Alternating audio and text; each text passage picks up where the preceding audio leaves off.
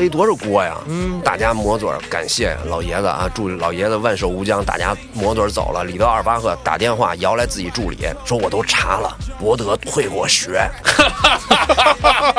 跟老印比真他妈绝。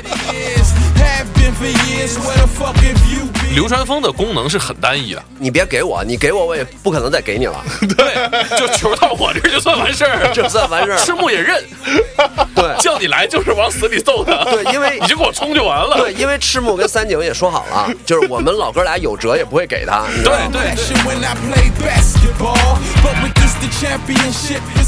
并且向着费城七六人的替补席大喊说：“哥已经得了四十二分了，这个东西才得了六分，有没有人来防住哥，把他给我换下去哦，我去，哦，灾难啊！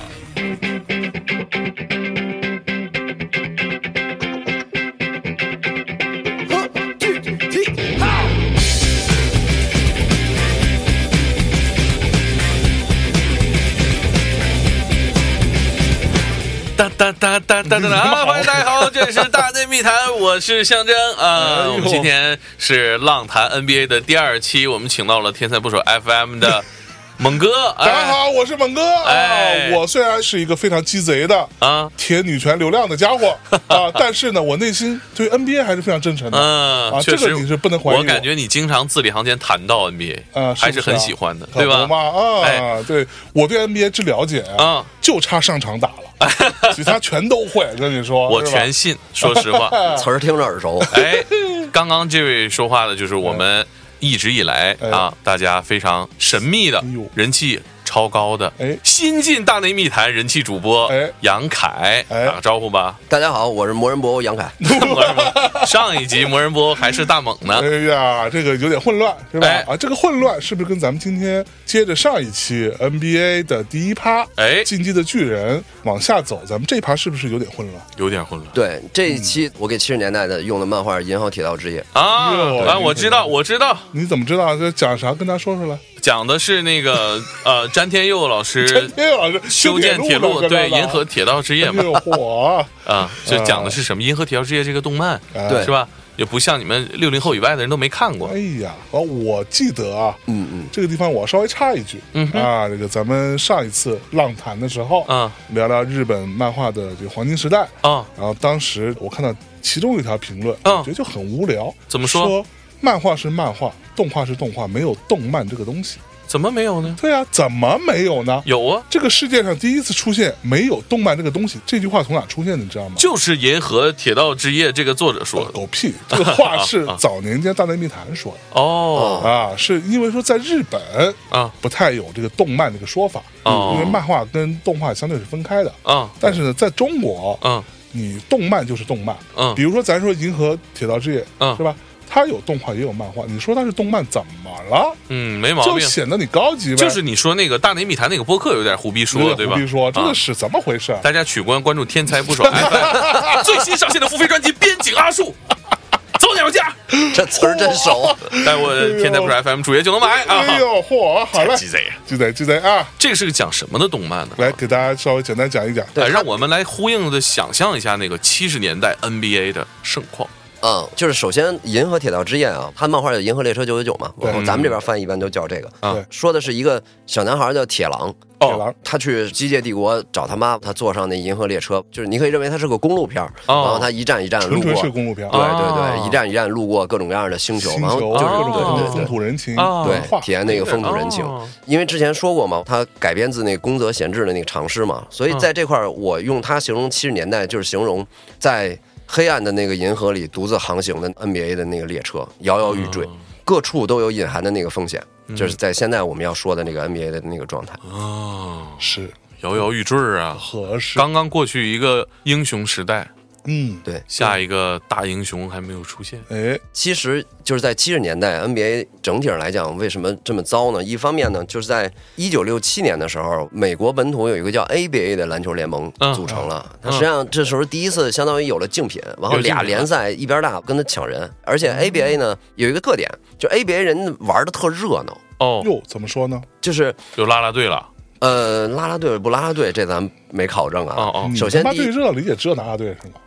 不是，人家这运动最开始上一期节目听过的是，运动最开始就是一个哦，啊非常热闹、荷尔蒙澎湃的，对对对，啊是不，是？我以为是复兴了，啊，没没没有没有文艺复兴的。啊，啊，那怎么的呢？就整体的他的比赛呢，首先第一点，他黑人更多，身体素质更好，然后更劲爆对更劲爆。他用的是那种咱们现在商场里能买到那个瓜皮球，就是好多颜色拼到一块儿，它不是纯色球。你说这，我想起一看 NBA 的 logo 就是什么蓝白红，然后就是各种花球对，嗯啊。他发明的三分线，哦，他之前 NBA 没有三分啊？对，最一开始是没有三分的。叫我张伯伦那么无敌呢？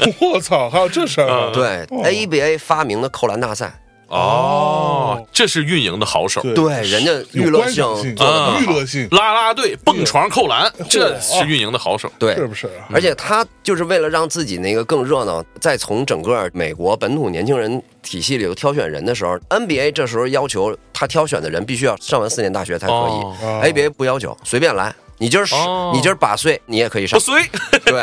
这他妈是八岁。对，所以他这时候他砸钱，他能请到那个时候非常火的高中生摩西马龙，那个后来会、哦。会说到，对，三届 MVP 获得者，他还有像里克巴里这样的天才从 NBA 跳过来的。嗯，跟樱木花道有点渊源的一个里克巴里要特别说一下，就是樱木花道在自己不会罚球的时候，从下面往上扔的那个，就咱们俗称叫端尿盆罚球。端，尿哎盆，，多尿盆。那个就是里克巴里发明的罚球方式。嗯，对为了想火呀，这是够拼的啊。哎呀，然后整个上这两个联盟在整个七十年代实际上是一种恶性竞争的一个状态。然后你给球员更多的钱，我就只能给球员更多的钱；你给哦报道方更多的钱，我也只能给报道方更多的钱。它实际上是一种就是双方互相拉扯，变成恶意竞争的这样一哎个状态。，熟不熟悉？向老师，怎么说呢？播客界有没有两档播客啊？你请这个人，我也请这个人啊，哇想争了很多年，哎呀，是不是嗯，哼 对谁都没好处，最后发现和好了合并了呃啊合并还没有啊合并还没有，和好了和好了啊。那懂哎所以 ABA 懂的都懂。所以这个 ABA 还存在吗？现在？这下面说呀，他马上就要被清掉了。这里头哎还有特别有意思的故事，对呀、你说他运营的这么好，含泥量这么高，怎么会被吞并呢？泥量这么高，就因为乒乓的扣篮肯定热闹嘛呃好看嘛，对啊，热闹嘛，我更愿意把门票给这样的比赛嘛，对吧是不？是？对。但是 ABA 从头到尾实际上没有获得过全美转播的合同。这个是非常电视大发展的那个过程里头一个非常重要的一点。后来他把 NBA 拖得非常惨的同时，自己也变得非常惨。伤敌一千，自损八百。对于是，在一九七六年，两个联盟实在是挺不下去了，说不行，这么下去实在不是个事儿，咱坐在一块儿聊聊，不行，合并吧。啊，嗯，这时候由那个时候时任 NBA 助理总裁的犹太人大卫斯特恩先生，哦，这你也知道？这个看球的都知道，我不知道。这是我们说到 NBA 总裁，他以一己之力把 NBA 推到了世界级火，大比赛，大卫斯特恩大卫最伟大的 NBA 的掌舵哎人呦，对嗯掌舵人。啊。哦，他那会儿是副手。他那会儿是总裁助理，啊，总助，总助。啊也哎呦。差不多吧。对对啊对，他负责来做合并的这个谈判。啊，对这块还有一个轶事，当时 ABA 呢实际上只剩下有限的六支球队了，丹佛、纽约篮网、圣安东尼奥、印第安纳四支球队。最后，这四支球队原封不动的加入了 NBA，嗯，他们还需要付给 NBA 联盟三百二十万的加盟费。哦，这怎么谈的呢？怎么还叫球要队要不说人家？David 他有水平呢，我靠向老板学一学啊，嗯是啊到时候跟李叔要一笔加盟费。是啊，我这三百二十万人民币也凑合吧。哎呀，这么多年的不挑，咱们咱们这，期李叔在底下回复，嗯，仨问号。咱不挑。李叔，你差不多点儿，赶紧把钱打了啊！哎呦我去好好，加盟啊！待会儿那个账号打在那个评论区里，对对对对对对对，这四家交了这么多钱，而且他们没有前三年的转播收入，前三年他们队的转播收入是由剩下的 NBA 原本的那些队伍平分的，不参加一九七六年的选秀，也就是在一九七六年他们也选不着人，哎呀，但是这是下蛊了吗？能谈成这样？这怎么能谈成这样呢？他们唯一的权益就是他们可以保留他们球队的建制，保留他们自己的队员，这是他们获得的唯一权益。哦，哦，那我要是再低就拆队了，是是，太屈辱了。这 ABA 这哦怎么？我跟你说，你再往、你再往下听，二位老板，看你们公司会不会签这样的合同？啊就是其中那个时候的篮网队在纽约，就跟现在一样，篮网队是是在纽约的。后来挪到了新泽西，刚合并的时候他还在纽约。嗯，他加盟之后，只有篮网队，他不但要出那三百二十万的那加盟费，而且他还必须得付给本地纽约的嗯。NBA 球队四百八十万美元的占地儿费，场馆你自己解决，我去，分十年付清。你占人地儿了，我们这儿有禁这区。生意还做吗？图啥呢？我把老黑哥几个拉出来，咱们就去那时代广场，就卖艺打把式的 哈林篮球吧，哦，对吧？这也太屈辱了。你你们再往下听，后面还有更有趣的，你可能只有在那个时候碰见大卫斯恩这么厉害的那个经理人才会发生的。还有两支队叫团长队和精灵队。他们不同意被联盟买断，但是他们手里有否决权，所以在他们不同意的情况下，这个合并是难以顺利进行的。是啊，这时候团长队收了 NBA 三百三十万的解散费，团长队就原地解散了。哦，老板太刚了，拿 人家这不是这生意我他妈不做了，对我不玩这个了，对呀拿着这钱就走了。啊，嗯，回家摘棉花去，哥几个还干你这这话的太严重了，这个 摘棉花顺道得吃炸鸡呗，哎你比我还懂。还得得配西瓜，你这太这这这太坏了。真是。太坏了，真是。对，最逗的是精灵队的老板斯纳尔兄弟，他是哥俩，他呢最后还是同意了合并，放弃了那个自己的那个球队。啊这时候不知道怎么谈判的，他选择了不要钱，他不要那三百三。啊他可能当时跟斯德恩说：“我发一好心眼儿，你这三百三太多了，我们兄弟俩每天都花钱都大手大脚的，我们就想要那种社保似的那种细水长流。啊！你能不能把那钱分着给我？”双方就达成了一个协议。你们听一下啊，斯纳尔兄弟的那个遣散费收到了什么呢？收到了马刺、掘金、篮网、步行者七分之一的电视转播收入，注意是永远。Oh my god！他们家子子孙孙无穷尽也，就不铁帽子用上班铁帽子了王 对呀，铁就不用上班了。我我七分之一啊不，！这这哥俩真牛逼！我操！铁帽子王。哎我去！在八十年代中叶的时候，斯纳尔兄弟曾经站出来，希望跟大卫斯特恩用八百万买断整个合同，八百万美元单次买断整个合同，NBA 愿意出五百万，这三百万美元一直就没谈拢。哎呦，这哥俩一想，算了吧，这合同就这么着了。嗯啊，我就往下出溜着了。啊。于是，在二零一四年 NBA 上一份巨额的转播合同结束之前，最终 NBA 联盟用五亿美元买断了整个合同，而这整个合同的过程里头，付给斯奈尔兄弟是七点五亿美元。我 我去，就大家比较一下啊，就是当时你要想去 NBA，你得交三百二，对，啊！对呀，你要是原地解散，你能得三百三；啊对呀，你要是赖着，你能得七亿五。我觉得斯纳尔兄弟家族的后人啊，到这一代了啊，估计还过着这个非常优渥的生活，是吧穷奢极欲是吧？每个都长得跟哎，两个表兄弟碰面了，嗨，哥哥，嗯。我们的祖上到底是做什么生意的呀？然后呢，他哥说，嗯，我也不知道，讹人的，讹，他们可能也没不清楚了，他们就是没做生意，啊，对，就是因为把生意解散了，我太狠了，我难以理解啊。哎，呀，美国人这脑子这脑子也后还是厚道。人多。对啊，这都能行，对，对对对，那当然，在双方合并之后的坏处就是给 NBA 带来了更多有个性的、可能更散漫的那个球员。于是 NBA 在整个七十年代或者蔓延到八十年代初期，都蔓延着各种各样的毒品、懈怠训练的那个状态。哦，这个的后果会到达什么程度？就是当时 NBA 招商的人推开所有赞助商的门，我不知道啊，他比如说他推开通用汽车的门，他都得先说这么一句话：说大哥大哥，你先别让我出去，我们的球员不吸毒。我靠，真的吗？对，都先说这个。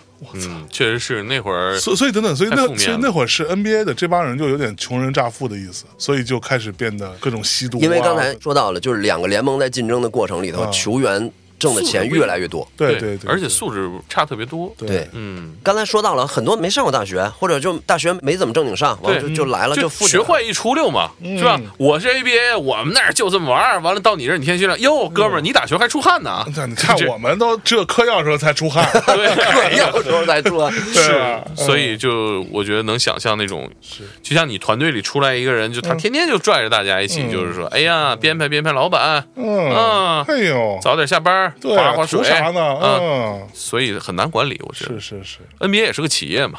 这这是一期经常有所指的节目啊。职场节目。好吧，好吧，好吧。不，我们也可以从当中可以学到职场非常重要的一些基本准则。当然，尤其斯特恩老爷子啊对，是他吧？当年在中央电视台门口，嗯一个白人老头夹一本录像带在那等了半天，哦，是吗？对，有这个典故，这个提前说一下，就是据说啊，他当时是大卫斯特恩上任之后来到中国，在央视就美迪亚中心门口等着，完了最后应该是一个体育部的一个科员接待的他。嗯，哎呦喂，对对他承诺说，你看我们这个是美国的篮球比赛，可劲爆了可好看了。嗯 人家说说你这美帝国主义的这内容能不能行啊对，能不能行啊？斯特恩说这么着，你们要是爱看愿意放的话，我每个礼拜从那边准时给你寄，你要多少我给你多少，你要多少场我给你多少场，多少钱呢？不要钱，免费给。免费给，免费给。您就先拿回去先尝尝，嚯，对尝好了咱们再研究，对，对不着急。先抽着。嚯，就是这个商人的眼光会恐怖到什么程度？嗯。就这个不着急，一等就等了二十年。等二十年，等二十年我，去。直到二零零三年姚明登陆 NBA，大卫斯德恩才决定把 NBA 的总部从香港搬到上海，嗯。说 OK，中国市场行了，开始收钱，开始收钱，哇，收的那个钱那就不是块八毛了，那就不是不是录，像带钱了是吧？那不是录像带的邮费了，那可说海了去了。这个事儿啊，就是我觉得老美经常这么玩。嗯你想，著名的 Microsoft 啊，对啊，是啊，微硬公司，微硬公司，微硬公司微微不也硬，这么干吧？确实是这个东西。你说还得说产品力确实不知。道中国人都在用盗版吗？盗版的 Windows 都知道，对啊就让你先用大内密谈免费让大家听多长时间了？是，我操，我我可不有一天大内密谈要收费了 哎，呦，也是这样，大家也能接受是吧？产品力呃真的能能接受吗？啊，不能接受就来我们这儿听呗。啊，你们那也收着费，也收着费，开玩笑，就确实是你们你们俩赶紧收彼此三百多万，完了合并吧。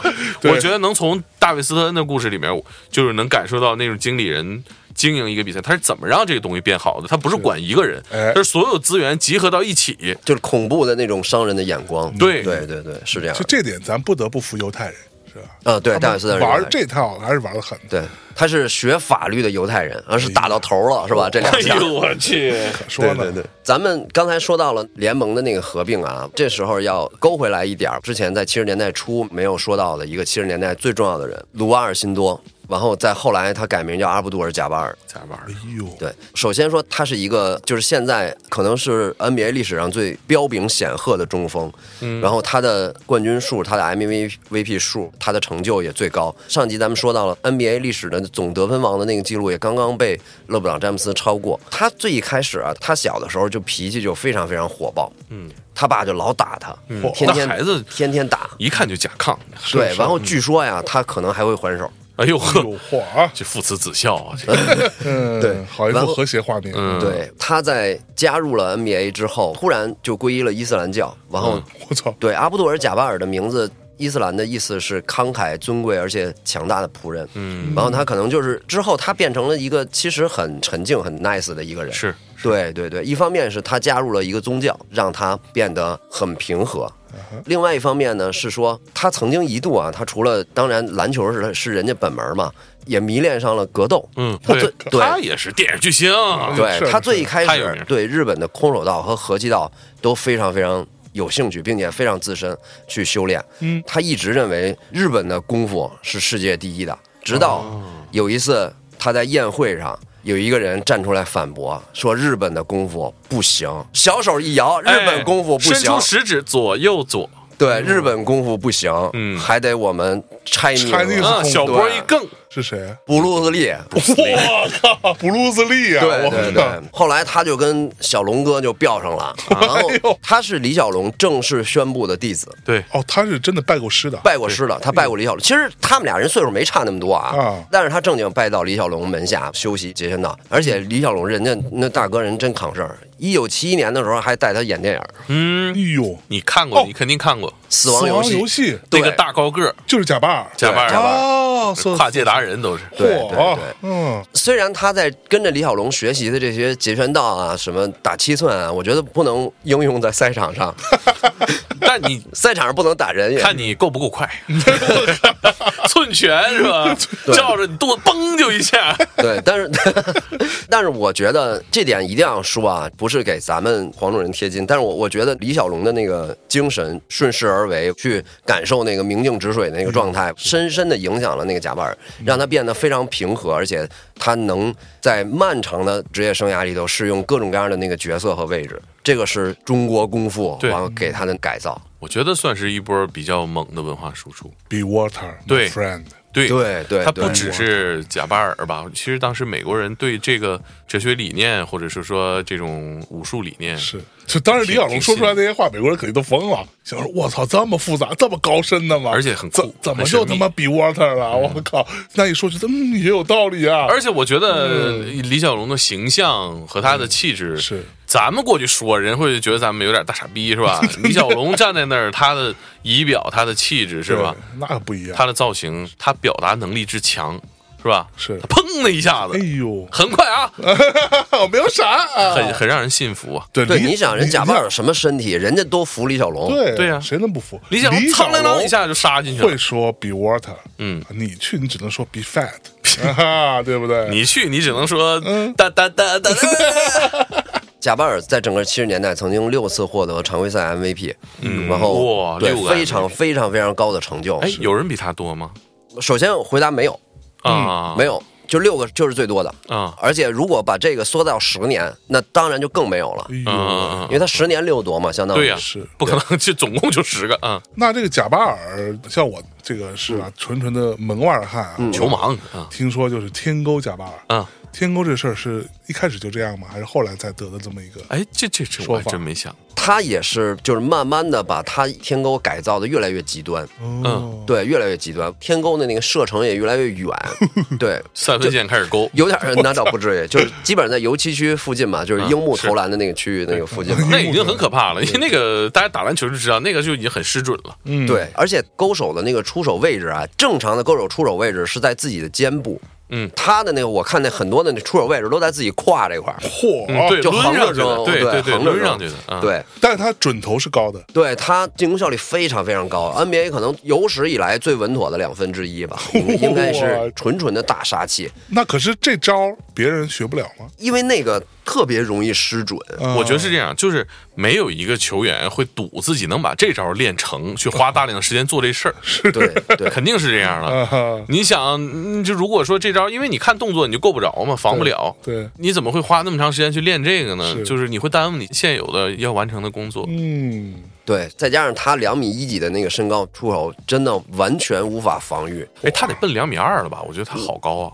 差不多得有两米一八。哟，我对靠，两米八，你想他那么高，他从自己侧面勾人，那谁能分开？这这块一定要 Q 一下一个以前的事儿啊，就是我希望大家如果对这期节目有兴趣，就搜一下那个都不是录像了，搜一下那 GIF 图片。我唯一见过贾巴尔的天勾，就是完成整个动作抡出去之后，完后还能被盖掉的，只有他被张伯伦盖过。哦，天花板。对，张伯伦跳起来啊，我觉得那脑袋都快磕框上了。哎，我跟你说，我这插一个小故事啊，就是说凯哥打球，大家没见过。哎呦，凯哥也是走凯哥打球不是走天沟，但是他跟天沟有一好处就是什么呀？你不太存在能盖着他，为啥呢？因为他投篮太高了。凯哥用力往前一跳，把球往天上送。有一次我们在西罗园那边一个球馆打球，他把灯给蹭着了。有没有这事儿？对对对，给人灯打坏了。给人灯给蹭着了。当时我就觉得不吐槽不合适的，我说你这也太高了，球空中滑半年 火，就是为自己有朝一日打入 NBA 做准备。是吧？你也怕张伯伦掀棺材板来盖你？对对对，难得一见啊，这种投篮姿势 很奇怪。是是是，对嗯，天光在七十年代取得了这么高的成就，但是他其实，在七十年代只赢过一冠，就是跟大欧奥斯卡罗德森合体的那一冠。之后，他的 MVP 赛季还没有打入季后赛过。他虽然是七十年代绝对的那个统治者，我其实想以此来形容叫什么？七十年代叫城头变换大王旗。他实际上是在一个相对而言。应该是 NBA 竞争水平最低的一个环境里去完成的那个整个漫长的那个年代，嗯，对，我们知道，即使到七十年代末期，刚才说到的吸毒、各种各样的球队的那个亏损，其实大家都难以想象。就现在在 NBA 这么火，我们曾经在七八年、七九年、八零年左右的时候，非常非常接近会永久的失去 NBA。那个时候，联盟二十三支球队，十六支球队赔一底儿掉。哦，对，在八零到八一赛季比七九到八零赛季整个上座少了一百万，大部分球馆坐不满一半儿。哎呦，哦，大家都不愿意去看了，大家都已经不愿意去看了，就是觉得就是瞎胡闹，就是瞎胡闹，就是一帮小混混，小混混啊小混混在打着奇怪的那个运动。而且更可怕的是，就连《洛杉矶时报》这样的大报纸都在报纸上报道说，我们见证说百分之七十五以上的 NBA 球员在吸毒。那么可以想象，就是这样一个商业产品，嗯你怎么可能能在招商里头卖得出去？对，甚至在 CBS 像这种美国的大电视台还拒绝播出 NBA 八零年的总决赛。按说你你哦平时你可以不播，你总决赛啊你播总会很好吧？最后人家拒绝的理由是我们要播达拉斯电视剧。是不是啊？哎，是不是嬉皮士那会儿也就正昌着呢？那会儿已经没有嬉皮士了，不是七几年吗？都八零年代了，哦对对对，七十年代末了嬉皮士，对嬉皮士主要是六十年代啊到七十年代中叶吧，基本上在那个时间段。啊七十年代之后就是朋克的年代，啊！到你们这年代到我们这个年啊代，punk 真朋克啊！嗯，那咋会这样呢？所以真的是那个时候 NBA，而且特别严肃的、特别特别严肃的球队，整个联盟讨论过要不要在一九八一年到一九八二赛季，要么甩掉一些球队，要么我们就解散联盟。我们差一点在那个时候就会失去整个 NBA 这个赛事，对，后来我们就会认识一个平庸的棒球运动员迈克尔乔丹，打打的真不行，打的真不行。我们也。不会认识这种平庸的棒球运动员。对，说一个历史夹缝里头的事儿啊，刚才提到了，在一九七零年到一九八零年这十年，整个联盟这么不好，这么不好。嗯，但是呢，实际上在一九七八年左右的时候，在美国大学联盟里头，还是出现了一黑一白两个大天才。嗯，所有的 NBA 的球队都知道，我们只要选到了这样的天才，我们就能统治整个 NBA。嗯，他当然前提是他还在。对他当然是后来的大鸟拉里伯德和魔术师约翰逊。嗯，黑白双雄。对，黑白双雄要进入联盟了。于是我们 NBA 穿过了漫漫的那个银河的长夜，终于来到了下一本漫画。哎哎，在下一个十年，在下一个阶段，用两个人来定义 NBA。嗯在下一章节叫仙道章与木神一。啊。对，我还以为会是萨斯盖与拿鲁头呢。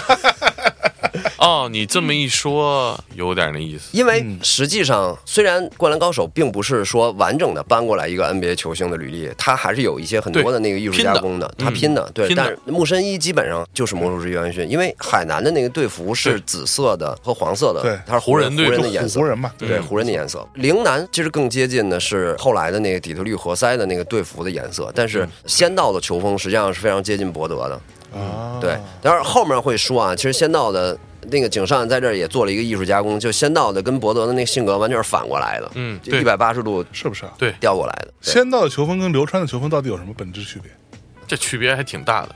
这球场上分担的角色不一样。啊仙道呢，打进攻的时候，打主攻的时候呢，是因为缺主攻；啊？不缺主攻的时候，仙道是打一个组织者的角色。所以他是后卫是吗？其实仙道在那个剧情年里边可以打至少四个位置，哎呦喂，因为他也确实打大前锋了吧？我记得，嗯，他打过四，他打过四。对，从一打到四吧，基本上对。啊。但是流川枫的功能是很单一的，你别给我，你给我我也不可能再给你了，对，就球到我这儿就算完事儿，就算完事儿赤。木也认，对。叫你来就是往死里揍他，对，因为你就给我冲就完了。对，因为赤木跟三井也说好了，就是我们老哥俩有辙也不会给他？对对对，上来先给赤木试试看。赤木打不了，往三井那甩，对，再投不中对再 Q 一下我那期节目啊，就是流川是我那期节目里头，我跟向老师说到的那个湘北的第三个选择，对对是说说湘北一共就仨打法，仨打法，对，我觉得那期节目里边对流川介绍还是没有那个大家网络上讨论的那么多哈，就是他的功能是非常单一，它不像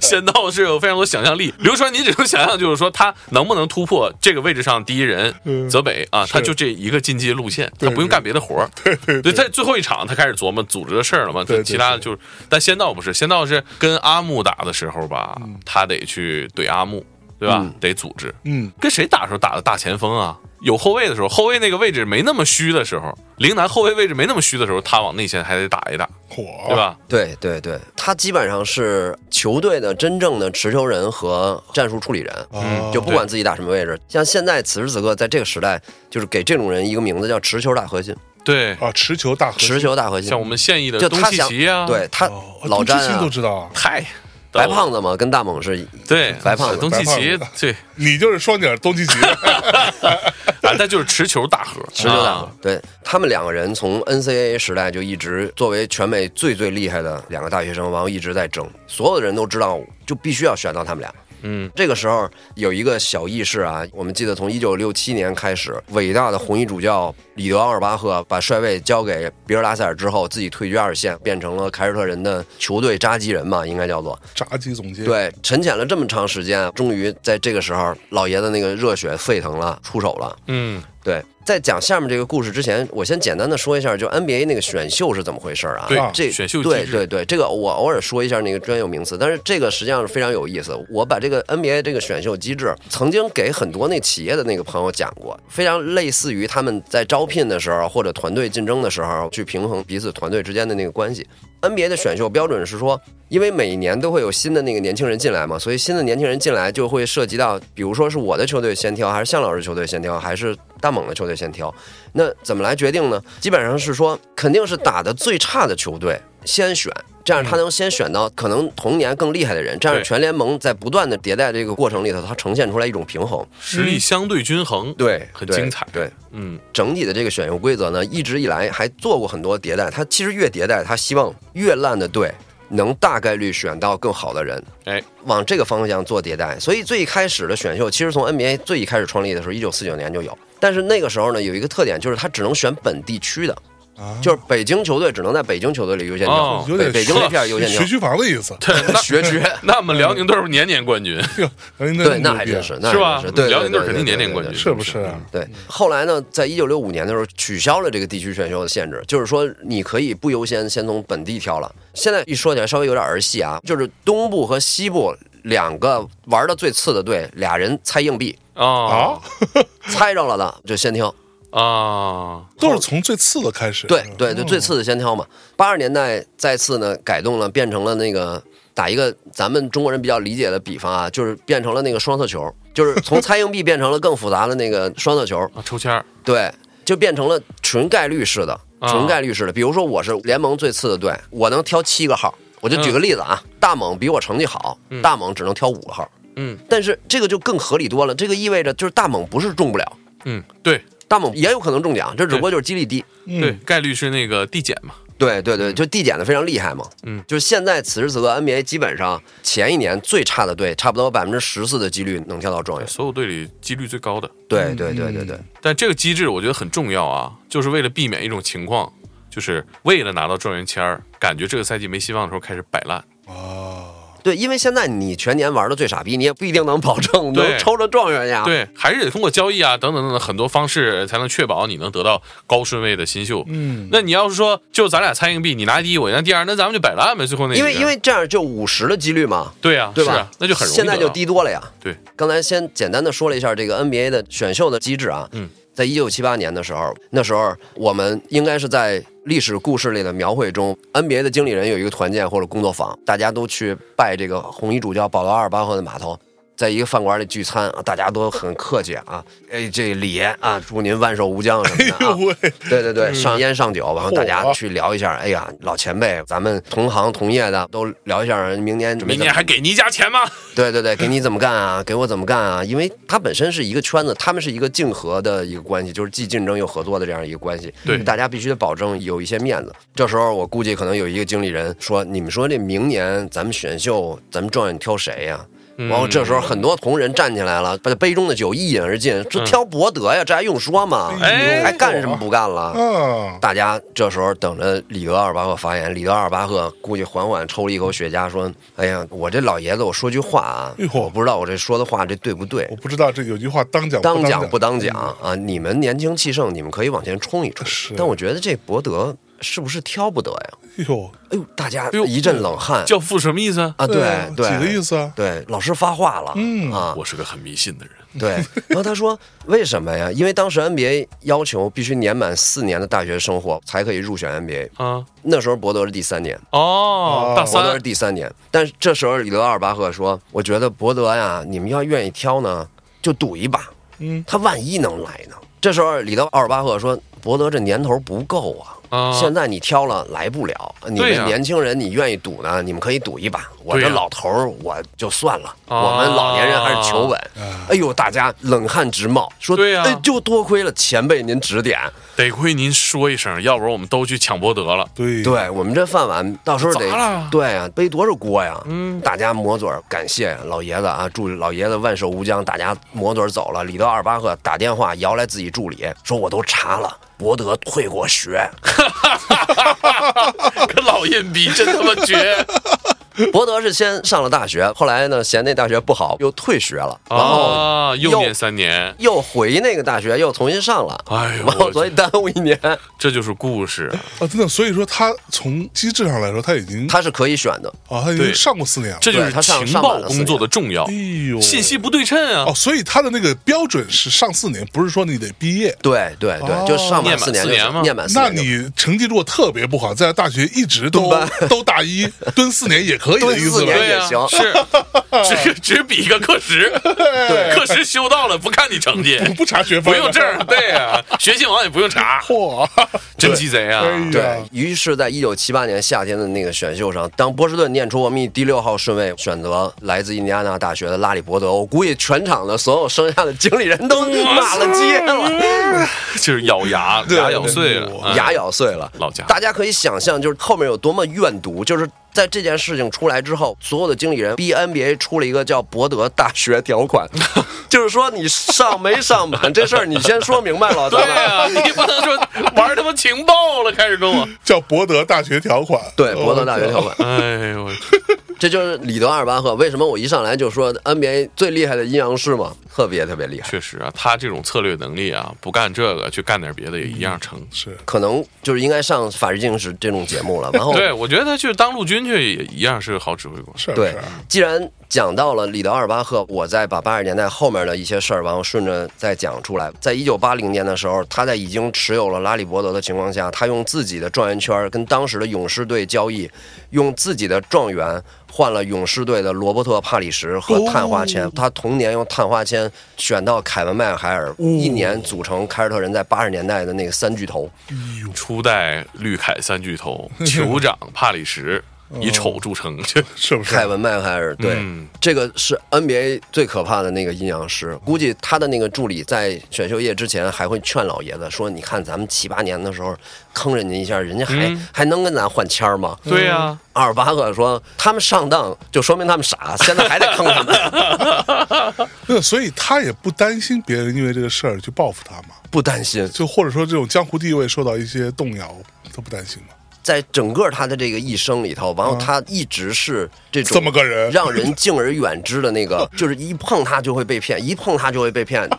就要想什么呢？我觉得就是诸葛亮也不担心周瑜报复他，就是骗了一遍，搞笑，别闹了，就这种。啊，对，说到了凯尔特人在后来靠里德阿尔巴赫组成的这三巨头，咱们再绕回来，在一九七八年，当然一九七八年虽然里德阿尔巴赫选中了伯德之后，但是伯德非常任性的说，我我必须要上完大学，所以他们又等了一上五年，年，蹲一班吧，算十一的，嗯，你不在乎毕业证，人博德自个儿在乎啊。对对对我念四年的，好歹学信网得能查着 对，所以他在最后还是一九七九年加入了 NBA。啊。对，在一九七九年，杰里巴斯斥六千七百万美元的巨资买下湖人，哦，然后他同年他选到了一九七九年的状元魔术师约翰逊，于是八十年代的双雄居然是在同一年进入 NBA 的。嗯，他们俩选秀之后，他们俩分别接受了采访，基本上就是奠定了他们俩性格和那个一生的轨迹。记者采访魔术师约翰逊说：“你觉得你能适应 NBA 吗？”魔术师约翰逊说：“我当然能适应了，NBA 对我来说没有什么区别，就是快速的传球，找四个能投篮的人跟我一起愉快的跑，就是篮球就是这么一件高兴的事儿啊！这就是魔术师约翰逊说的。太伟大了，这话。对，拉里伯德说的什么？人家采访拉里伯德说，拉里伯德，你你在大学里头有很好的成就，不过现在在 NBA 你已经是有很高的薪水了，现在在 NBA 还有五个人薪水比你高。你会怎么看待跟这五个人的对决呢？拉里伯德一点没犹豫，跟记者说：“我进去就给他们都踢死。逼王，我觉得他是 NBA 第一代逼王吧。我打球赢不赢不重要，我这个逼必须得装成，这种精神威慑力会持续很久。嗯，我想起那个魔术师刚才说那个话，我为什么刚才觉得有点震撼，就是他从他干这事儿职业化第一天，他就知道这事儿应该怎么干。哎他就想的是对的，他想象那画面是对的，就最终，如果他这个当时说的这句话，他后来他做成了，就是当时他是站在一个非常高的一个视野去看待这项运动。嗯，对，就像你想象库里在打加入 NBA 的时候就说了，说未来啊，我三分球投死他们，你们就给我找一堆给我打掩护、扔空位篮的，这项运动就能这么玩儿。嗯就你不可想象这样的预见性和这样的气魄能说出这种话，对吧？对，但是我其实想说的是，为什么我说他跟博德在整个八十年代一时余亮，就好像仙道和木深一在漫画里头一样，但是唯一不同的是，仙道和博德的那个完全一百八十度调转过来的那个性格，就我觉得博德非常像。我们上一期说到的那个一九九六年会被杰里韦斯特选中的高中生，你说的对，就是魔术师约翰逊是为了愉快的打篮球，博德不是为了愉快的打篮球，他是为了摧毁对面的那个人，嗯，但是摧毁也可能让他很愉快。就是你但是这样，他要不今天摧毁让我难受，你知道吗今天碰见我，你先给我跪一下。我不给你撕碎，我浑身刺挠。我周围打球的聊得来的还都挺喜欢这一挂的，就是跟你死磕这么有进攻性，啊，就是站在场上，就是说咱要不玩点激烈的，咱这比赛就跟没打一样。我我觉得其实首先第一个我同意你啊，因为咱们那球局挺激烈的，啊对对咱那球局挺激烈的，大家都很信奉这种风格吧？但是我我觉得魔术师是一个非常 nice、非常快乐的一个人。他可能像高桥留美子阿姨那样，一辈子没碰着过难事儿啊。他可能是那样的，因为他说好多人特别喜欢他，特喜欢他那个孩童般的那个笑容。人缘特别好。但是咱们普通人其实很难理解像博德这种人，就是说我在那个时代，我看你们都不行，所以我没有必要给你们尊重啊，我给你什么尊重啊？博德就是那么想的，他就那么说了。嗯，他这一生说过好多这种装逼的话，嗯而且你也拿他没有什么办法。对对，后面会隶属他的那个种给大家种盘一盘种的那个罪证啊。嗯，那么时间再往后进展，双雄在一九七九年入选 NBA，于是因为 NBA 都是跨年的嘛，他一九七九年进入 NBA，到他那一年的总决赛实际上打到一九八零年夏天，正好魔术师约翰逊加入的是有天勾贾巴尔的湖人队。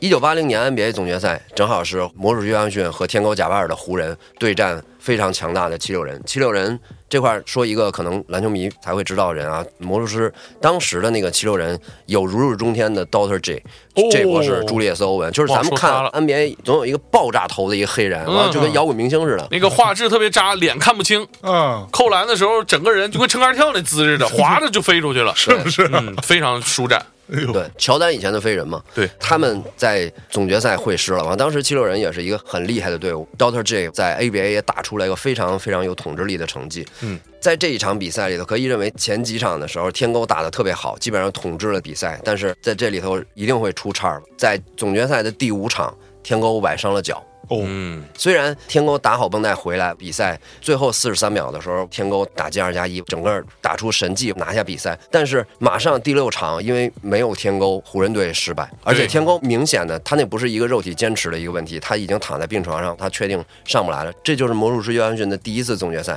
于是 NBA 历史上著名的神迹在这一年在新秀的魔术师约翰逊上出现。他在第七场的时候以一个后卫的身份替代天勾贾巴尔出任中锋。然后，并在那一场比赛最终他获得四十二分、十五篮板、七助攻，凭一己之力，在队里头王牌就是大哥已经躺倒了，躺在医院里的情况下，带队拿下比赛，创造 NBA 一个神迹，就叫做新秀年获得总决赛最有价值球员奖。我觉得这个真的是后无来者。对，是。这个我也是很难想象还有人能达到这样成就是了不。是？这就是满级号开局，满级开，满级号开局，你后面你可能得到邓肯了吧，你才能有这种完全就是已经这个号已经练完了，哦。这个人是非常全面的了，技术非常全面。你想他是个后卫开局，嗯，总决赛顶替贾巴尔打中锋，太可怕了！我小时候在篮球杂志上看到这一段，我就觉得他应该是打篮球的人里最厉害的。对对对对对。时光再往前进展，下一年的时候，就是刚才说到的黑白双雄嘛，就是博德的年份了。在这块儿要特别说一下，在东部决赛里头，博德遇见了去年的那个亚军费城七六人，并且他们队在最一开始就一比三落后，最终靠着博德第七场的总绝杀，他在波士顿花园球馆淘汰去年的亚军费城七六人。博德在波士顿花园球馆受到拉塞尔级别的那个山呼海啸的膜拜。博德赛后接受采访，我真的无法体会这博士 Doctor J 当时的心情啊。伯德说：“我就纳了个闷儿了，他们为什么老让我追上呢？哎呀哎呦，我这这你这要对面，你真整死他得了，这哦我我觉得别让他活着。真的是朱丽叶·欧文，我觉得真是一个心血管特别特别好的人。这个 Q 一下大猛刚才说到的，就是博德后来的那各种各样的神迹啊。因为刚才说到的非常非常厉害的朱列斯·欧文跟鸟叔拉里伯德实际上是相同的位置。NBA 盛传他们两个人是继一九六零年时代以后的那个哈弗利杰克以外，NBA 有史以来技术最全面、最好的两个小前锋，就基本上可以认为流川那个位置嘛。拉里伯德就特别特别不高兴。什么就最好的两个小前锋啊？啊，我就不乐意了，哎你 C 罗球迷听了生气了，你这话说的是吧？是不是啊强强行谁跟你 对谁跟你双骄啊 强行双骄？强行双骄可？C 罗球迷听到说，我操，聊这个你还能骂上我们？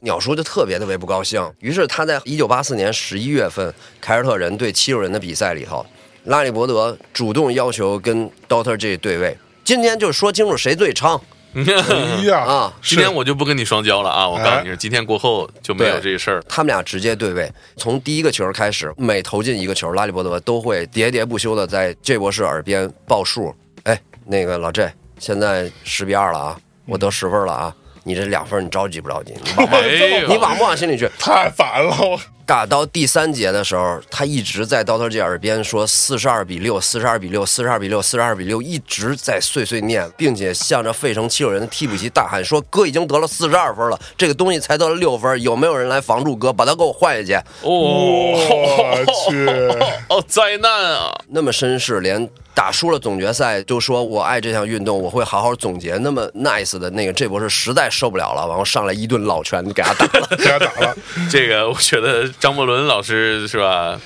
你看学习一下这种精神，要打你就打出去是吧？别犹豫啊！呃，哎呀，张张伯伦表示受到了冒犯，了，太难受这种感觉。我操，打也打不过，说也说不过，他确实是 打也打不呃过，，真是太可恶了。他有很多很多的那个装逼，而且被鹰眼快感闭环的那个神技。后面就是再简单的说几个啊，比如说一九八六年他对阵开拓者的时候，NBA 著名的左手之战，他一上来就告诉对位开拓者的队员说：“我今天尽量都用左手。”嚯，他不是左撇子，他说我今天尽量都用左手。他基本上整场比赛他靠左手摧毁了整个开拓者。最后他跟开拓者说：“你们不配让我用右手，我的右手留了对付洛杉矶湖人。”哇去，这么嚣张啊！我对，那种可怕的那个威压，他尤其是到他如日中天的那个时代，到一九八七年的时候，那时候我们知道的很多明星已经进入 NBA 了。NBA 后来就是连乔丹都不能恐吓住雷杰米勒，嗯，那多硬气的人！给乔丹配的反派，对对对，雷杰米勒在刚加入联盟的时候碰到凯尔特人。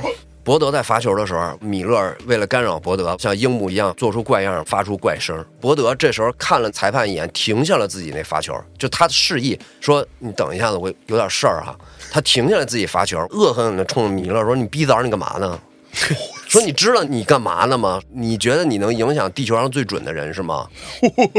哎，我跟你说，在这条罚球线上，真正的逼王一定会留下故事。这我能想象到，就是米勒当时那个心里受到的那个伤害，真的太可怕了。我再说一个，就是可能更加恐怖的，大家一定知道，就后续的那个故事里头，NBA 非常非常著名的恶汉，能让麦当娜都不寒而栗的丹尼斯·罗德曼，嗯，那是多么恐怖的恶汉！NBA 最著名的混球，在一九八七年，罗德曼已经是当时活塞能挑出来的最能对应博德身高和能力的那个人了。他去负责防守拉里伯德。他在之后也说过，说我觉得伯德没有什么了不起，他只不过是因为白人而已，说受到尊重多。我能想象到鸟叔当时可能出现了倒数的金发之类的那种特效。这是要变超级赛亚人了，这是立起来了。爆个气儿，嗯，对对对，鸟叔在后来碰到底特律活塞那比赛里头，在罗德曼已经全力防守他、缠住他，就像后来我们看到的跟马龙那种抱摔的情境下，就我们都知道樱木对神宗一郎做的那些事儿，对吧？就连接球都不让你接，死死的缠住。博德在罗德曼缠自己缠的最紧的时候，冲着剩下的凯文麦海尔、罗帕里什、DJ 王等等队友大喊说：“传给我，搁空位，我是空的，我这没有人，我这没有人，空了，对我空了。”我去，不把人放眼里。，对，一直在喊说，不管罗德曼缠他腰上了，都一直在喊我是控位，我是控位。全场打爆罗德曼之后，冲底下的查克代理老爹说：“能不能上来一个男的防我？嗯，哦哎，你们队有没有男的？哇，就是就是说难听的，就是你们队有没有带把儿的？哎，怎么没有人买命把他整死呢？我就说，对，就是那么坚忍的罗德曼，这场一直在被鸟叔这种精神污染，下场之后就把那毛巾盖自己头上，哭、嗯哭了。有一个著名的毛巾盖脸的画面。罗德曼都能哭了。啊，我觉得他这个，刚才我自己都觉得我自己用了一个词儿挺准确，他这算精神污染。对，他有一个让我觉得印象深刻的段子，就是指着三分线嘛，我就在这儿绝杀。对，在网上著名的那个鸟叔的梗叫“哥在这儿绝杀你嗯，就是我告诉你了，就指一下地板，就这块儿，我就在这儿绝杀。”。汉波最后剩一个球的时候，你们那教练正抱着肩膀人布置呢，正打气儿呢，战术板画咱怎么防？凯尔特人博德过去，嘿嘿，说别布置了，说你看这儿了吗？他指着场上一地儿，说待会儿就在这儿绝杀你们。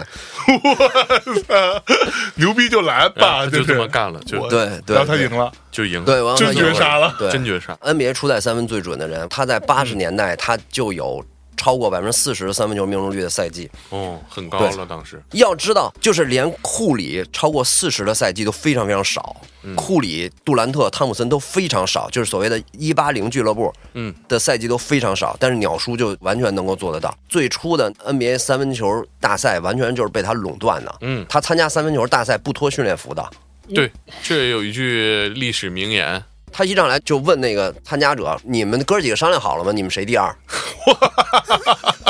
你们盘一下子，我先看别的去 太。讨厌了，这个人真的太讨厌了。你拿他没有办法，还赢不了。对，打又打不赢，聊又聊不过。对，我记得我以前我们经常讨论篮球，说，比如说我们排一个 怪逼阵容是吧？排一个长臂阵容是吧？排一个最壮的大胖子阵容。嗯，我觉得是不是也能排一个精神污染阵容，是吧？把那个嘴欠的、各种精神攻击的这五个人那个谁排一队。后来不是单子，不是嘴也特别欠吗？对，乔丹确实垃圾话大王，包括后来的加里佩顿啊什么等等，那些都是垃圾话大王。但是我觉得他的那个垃圾话不到。我举这样的一个例子啊，就是说我们对小孩儿，我们可以打，虽然打小孩不好啊，就是因为我有小孩，就是你可以打他，但是你不能伤害他。就是你们明白 get 到我那点吗？就是说，如果我说垃圾话，嗯我可以说任何东西，对吧？对你骂人娘，你骂人先骂娘可以，嗯真正伤害人的是，我让你看到什么叫事实，我 这这个是最可怕的。他就是说，你要我为什么对那个事儿记进去，我就在这儿绝杀你啊，然后他就办到了。这个精神攻击是你长久以来你消弭不了的。心里的阴影。对，就是有一年，我记得加内特对位克里斯波什吧，就是哎呦喋喋不休，然后就是在波什进攻之前，加内特就你能看出来他在那跟他喷，嗯，然后果然把波什给盖下来之后，加内特更兴奋，贴着脸跟他别别别别晃荡着喷。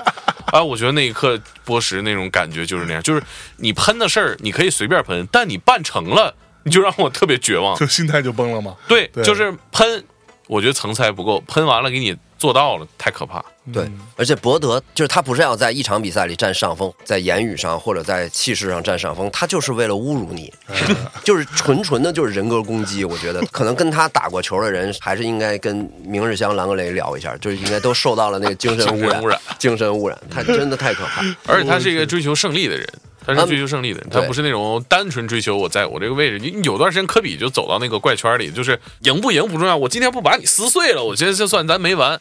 但是我觉得他整体还是能保持那个理智。对，鸟叔是接一下上期，就是他掌握了那个秘密的人，他知道哎篮球的所有的秘密。嗯，里德阿尔巴赫曾经说过，说拉里伯德是重新定义篮球所有技术的人。然后呢，他的数据不能体现博德有多好，但是博德的数据已经是在那个时代已经最好。即使放到现在这个时代，拉里伯德作为一个白人，他作为一个小前锋，他生涯场均十个篮板，嗯，非常非常有统治力了，并且当时有过这样的一句话说，魔术师约翰逊是最好的快攻推进手，但是半场有史以来最好的传球手是拉里伯德。我都能想象到他能办到，就是类似于《灌篮高手》里头仙道那种，在漫画里头那种恐怖的那种控场。嗯哦，对，拉里伯德的那个伟大事迹会在后面呃陆续的说啊，他会在八四、八五、八六三年获得三连的常规赛 MVP。NBA 前面只有两个进击的巨人，威尔特、张伯伦和比尔拉塞尔曾经做到过，在之后这么多年再也没有人做到过了，三连常规赛 MVP。这三年你们就是都陪跑吧，别玩了。对但拉里伯德其实也没有那么高啊，他好像两米零六零八。其实说实嗯话，他身体我觉得很一般，看起来也没那么壮啊。对，他是普通白人。对他也有一句名言，在这个话题上，就是说篮球是属于黑人的运动，我终其一生也不过是努力在适应它，是大概这意思吧？对对对，嚯，对这还他已经看透了。这么谦虚的一个说法我呢？我其实觉得他不是谦虚，我觉得他因为这跟我的认知差不多。我觉得他是在变相的装。我再说一个美妙的一个句式啊，我就用这个，就是他那装的都有文学性，我觉得。对，前两年那个名人堂授予梦之队的并列的那个队长，他在接受采访的时候，人家问说是梦一厉害啊，还是后来的梦八，就是二零零八年的那个、哦科比带队的那个呃，科比、詹姆斯、韦德他们那一届，是九二年的梦一厉害啊，还是零八年的梦八厉害呢？嗯，伯德一点都没犹豫，伯德说：“我觉得应该持平吧，毕竟我们好多年没打球了。”哦，就他说的是现在立刻打，真他妈，哎呦，这个人太让人讨厌了，这杀了他得了吧，太气人了。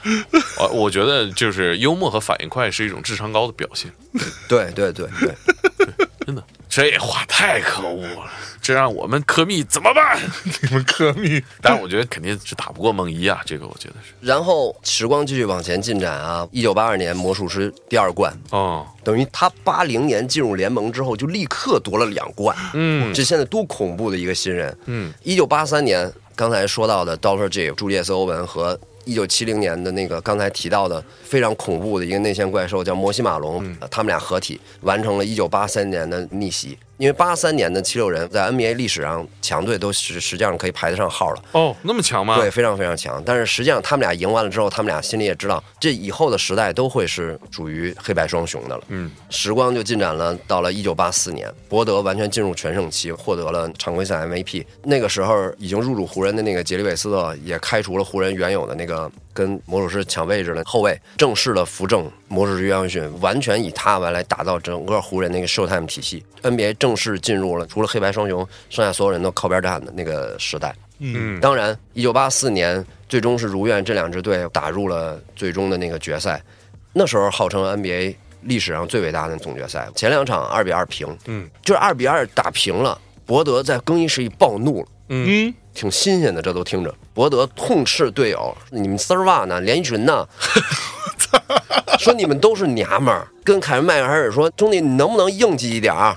这不杜风迷，对你硬一点嘛。我去，凯文麦海尔终于觉醒了，在这块儿打出来 NBA 著名的场面晾衣绳，用一个 WWF 的姿势把湖人队员扫倒，哦，晾衣绳啥意思啊？就是搂着脖子啊给人都横过来。我操！就是你看那个两边硬冲，啊其中有一个把胳膊一横，然后正好卡脖子，噔一下他翻了，哇是那个吧？是对我换一个比喻，就是晾衣绳，就是第四代雷影那叫雷什么热刀那个招，就勒着人脖子那个。哦，我去，硬硬这个有点过硬了，对这个过硬了嗯过硬了。对，双方就非常非常粗暴的大战，进展到第五场。第五场在波士顿花园球馆开打。那一天，波士顿的室外气温是三十七度，而波士顿花园球馆不知道是故意的还是事故，波士顿花园球馆空调停了。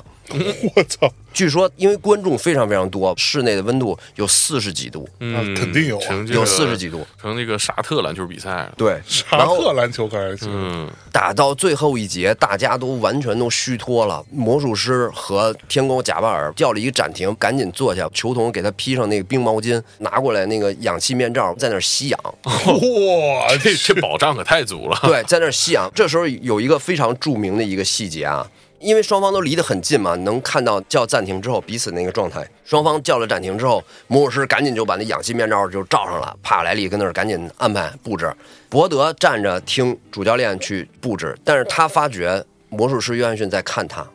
嗯，伯德这时候做了一件现在想起来匪夷所思的事情，他后面一个球童在用一个湿毛巾给他后面扇风。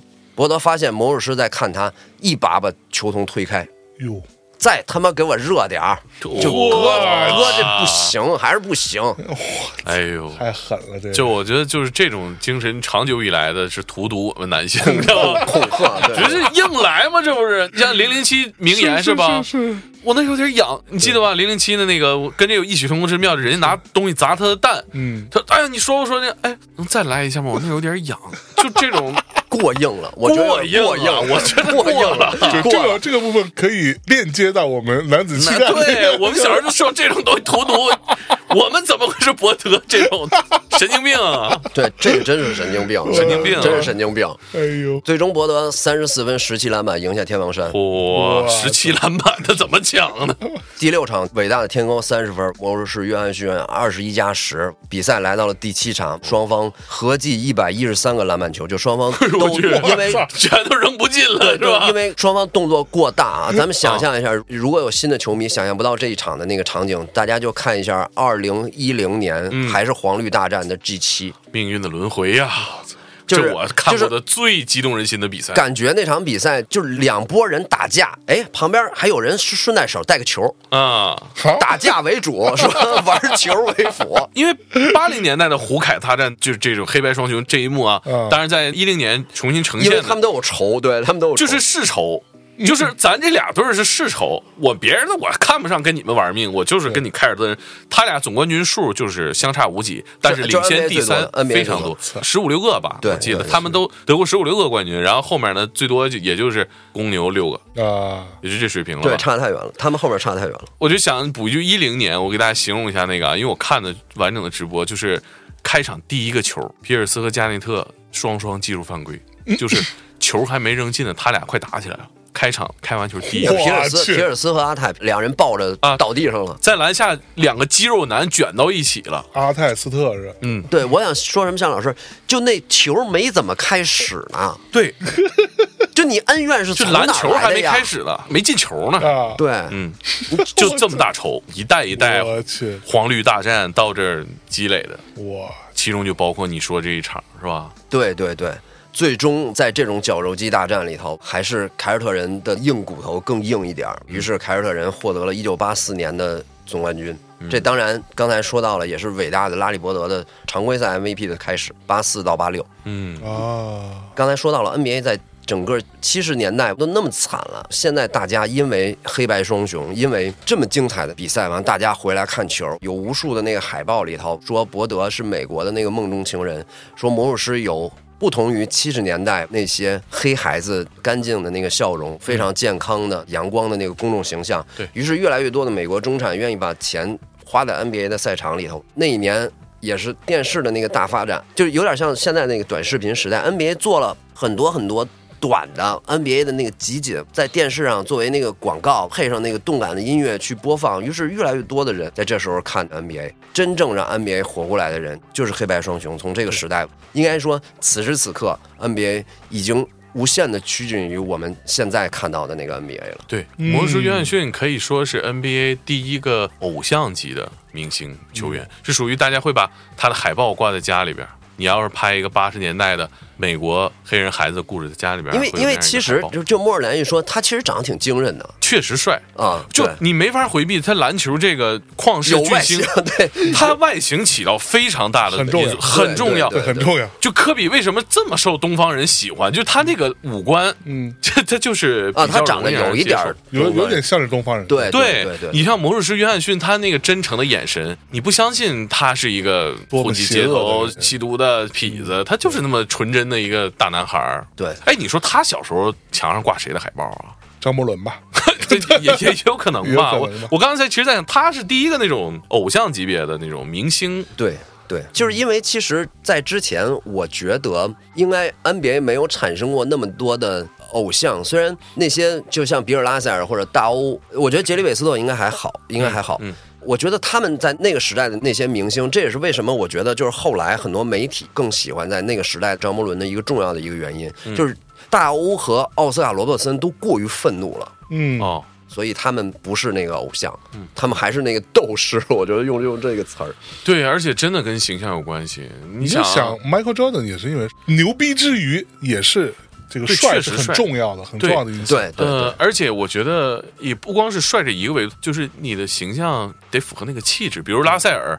那种斗士的形象，你看他那张脸是吧，就是一副不好惹的样子，他你得符合那形象嘛。对对对，确实是，我觉得终于是迎来了一个大帅哥吧，对。跨界了，这事儿就变了，变成了一个一种文化热潮了。对，是的，当然他们统治整个八十年代的那个故事还会很漫长啊。嗯，这一期我会给大家讲到一九八四年，因为我觉得一九八四年是 NBA 的一个重要的一个分水岭。嗯，对，嗯我们说一下为什么我们会截到一九八四年啊？嗯，因为一九八四年还可以看到这个世界上有很多很多大事儿，就好像之前我们在前面，你看我老 Q 自己的节目哈。嗯一九对一九八四年，在 NBA 大海的另一边的那个鸟山明结束了如日中天的阿拉蕾，开始画一部以孙悟空为主角的漫画。哦对，在一九八四年的音乐界，小王子普林斯有 Purple Rain，，Purple Rain 对，当娜阿姨，当娜当娜阿姨当娜阿姨，like a virgin，对对，84宛若处子，啊，宛若处子。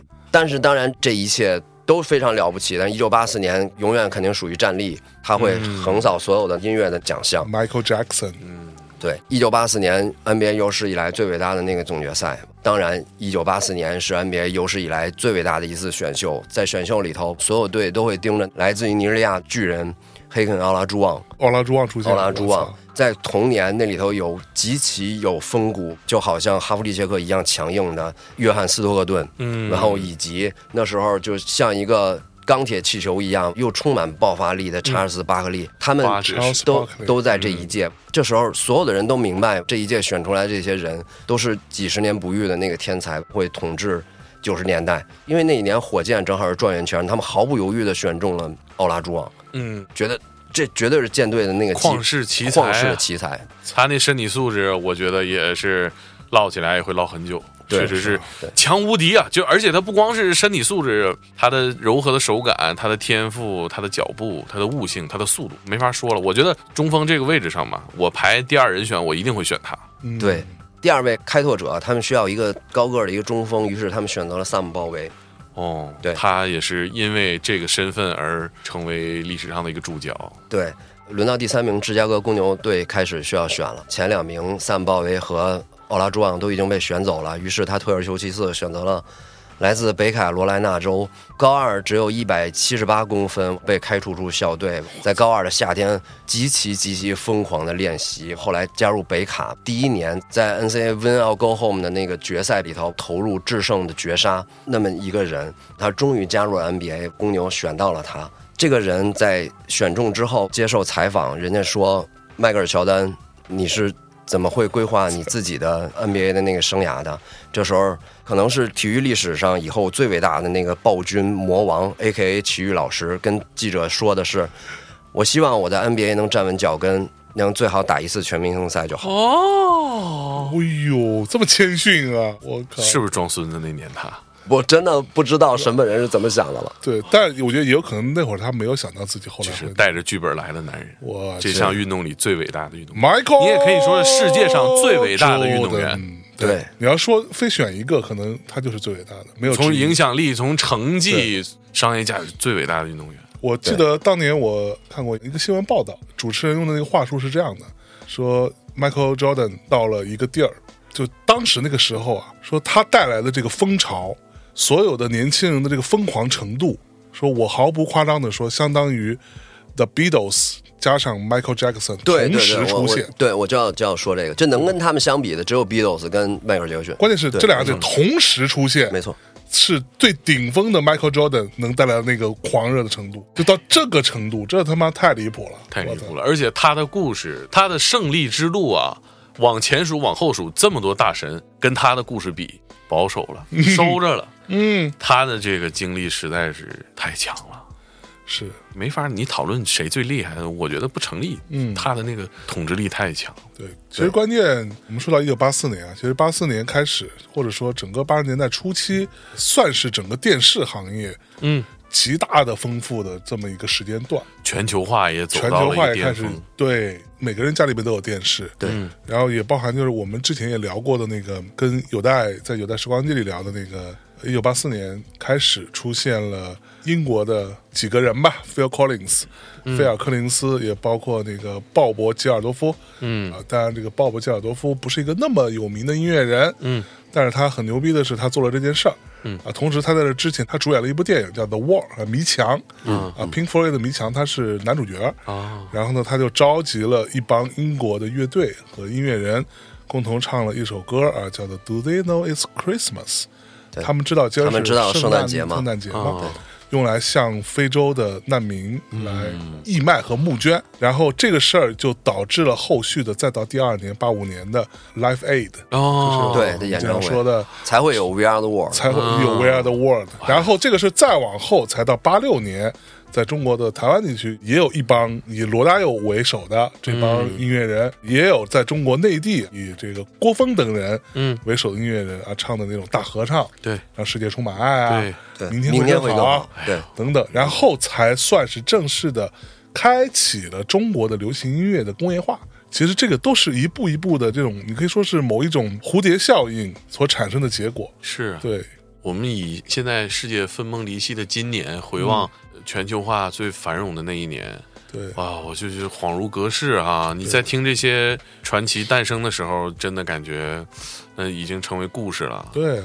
你想想那个年代的所有人都在看电视，所有人听音乐的方式也变成了看 MV。对对对对，甚至包含 MTV 音乐奖这样子，在当时是多么重要的奖，跟 Michael Jackson 把奖项颁给了 Michael，颁给了 Thriller 这支 video，、然后甚至把他们的年度最重要的这个奖项命名为 Michael Jackson Music Video Award，嗯，就 Michael Jackson 音乐录影带奖，对。把，它做到这个程度，所以那个时代就是所谓的大师辈出，对大师时代，同时有无数的人都可以透过电视这样的一个媒体，就像我们今天互联网的极大繁荣一样。嗯，在那个时代，所有人都可以看电视了。当然，中国内地的时候稍微差一点哈，我们的经济发展还在进行当中。嗯，但是我们可以几家看一个电视，对信息对称了。对会有巨大的这种信息的需求。对，我们追求同样的偶像，追求同样的价值观，我们在这个为饥饿呐喊，为和平欢呼，为爱呼吁。没错，所有看起来特别不正经的这些小混混们，无论他是个摇滚明星，还是他是一个篮球运动员，他们都在用自己的影响力，试图让这个世界变得更好。是是，那这样，刚才所有的故事，我们先在一九八四这儿告一段落。那么再往后的故事，当然是我们知道的伟大的迈克尔·乔丹，他作为篮球之神，一步一步登基加冕，变成万众仰望的 The One 的那个过程。之后，希望有机会跟大家聊乔丹成神入圣的那个旅程。嗯，他可是个乔丹迷呀、对他最如数家珍的还没讲。对是，这就是伟大的一九八四。最后留一个蝎子吧，一九八四的十二月三十号，马上就到一九八五年了。俄亥俄州的阿克伦市的一个破旧的房子里头，十六岁的少女格罗利亚生下了一子。这个孩子后来就名字叫做勒布朗·雷蒙·詹姆斯。我我希望拿这句话当最后一句。哎呦，这是宿命般的一年啊！哇，行吧，行吧，那那我我觉得这个，哎呀，意犹未尽呐、这个你这个调儿起的太高了。可说呢，我的神还没出生呢，你这不是不是你的神刚出生，不是我？我觉你得的神还没有。我的神还没没打球呢，还是吧？